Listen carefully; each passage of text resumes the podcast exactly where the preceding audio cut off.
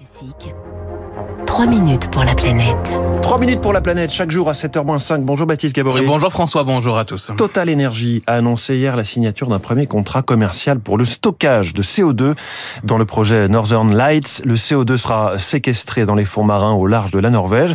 Ces procédés de captage et de stockage de CO2, les industriels misent énormément dessus, Baptiste. Oui, afin de répondre à l'urgence climatique. Alors dans le cas présent, hein, le CO2 euh, sera capté dans une usine d'ammoniac et d'engrais détenue par le groupe Yara au Pays-Bas. Capter du CO2 dans ce type d'usine, on sait le faire. Alix Bouxin, ingénieur décarbonation de l'industrie à l'ADEME. Ce qui se passe, c'est qu'il y a des fumées, mais il y a aussi un gaz, qu'on appelle plutôt gaz résiduaire, qui vient de la hum, séparation en fait du méthane en de l'hydrogène pour produire de l'ammoniac qui a besoin d'hydrogène et d'autres gaz dont du CO2 qui est très concentré, qui est déjà très concentré. C'est ce qui est euh, aujourd'hui possible, facilement euh, accessible. Alors d'autres procédés existent. Hein. Le plus euh, utilisé, c'est celui qui permet de récupérer le CO2 dans les fumées, en fait, de laver les fumées émises par les par les usines. Le CO2 est ensuite comprimé puis acheminé dans un site de stockage.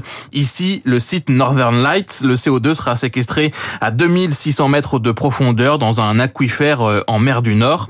Le CO2 peut aussi être stocké dans des couches géologiques profondes sur Terre. La cible, c'est l'industrie lourde, hein, les sites qui polluent beaucoup et qu'il est euh, difficile de décarboner. La sidérurgie, la pétrochimie ou encore la cimenterie. Alex Books. La cimenterie euh, utilise du calcaire. Le calcaire contient du CO2 qui en fait, au moment du procédé, est relargué dans l'atmosphère. Donc ces émissions, ça représente 60% des émissions des sites industriels, euh, donc euh, cimentiers. Leur seule solution, à part ne pas produire, c'est de capter. Avec ce premier contrat, Total et ses partenaires vont stocker 800 000 tonnes de CO2 chaque année à partir de 2025, puis un million et demi. Alors, c'est pas mal, hein, mais ça reste peu euh, comparé aux plus de 40 milliards de tonnes qui sont émises chaque année dans le monde. On estime aujourd'hui que 40 millions, pas milliards, hein, 40 millions de tonnes de CO2 sont captés et stockés chaque année.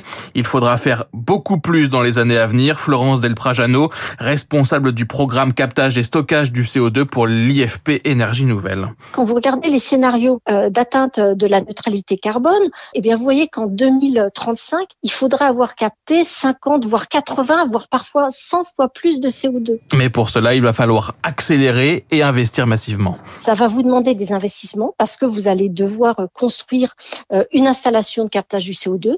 Pour faire tourner votre procédé, vous aurez besoin d'énergie. On sait transporter le CO2, mais aujourd'hui, quand on va parler des millions de tonnes de CO2 que l'on veut transporter, on n'a pas les Donc, il faut développer ces infrastructures euh, de transport. Et puis, euh, au niveau des stockages du CO2, c'est pareil.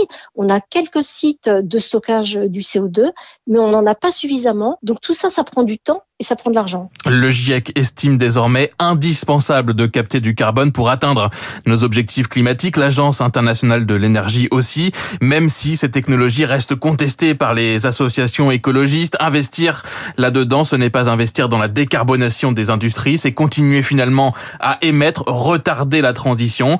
Pour éviter ce risque, le captage doit être inclus dans les plans de transition, euh, rappelle l'ADEME.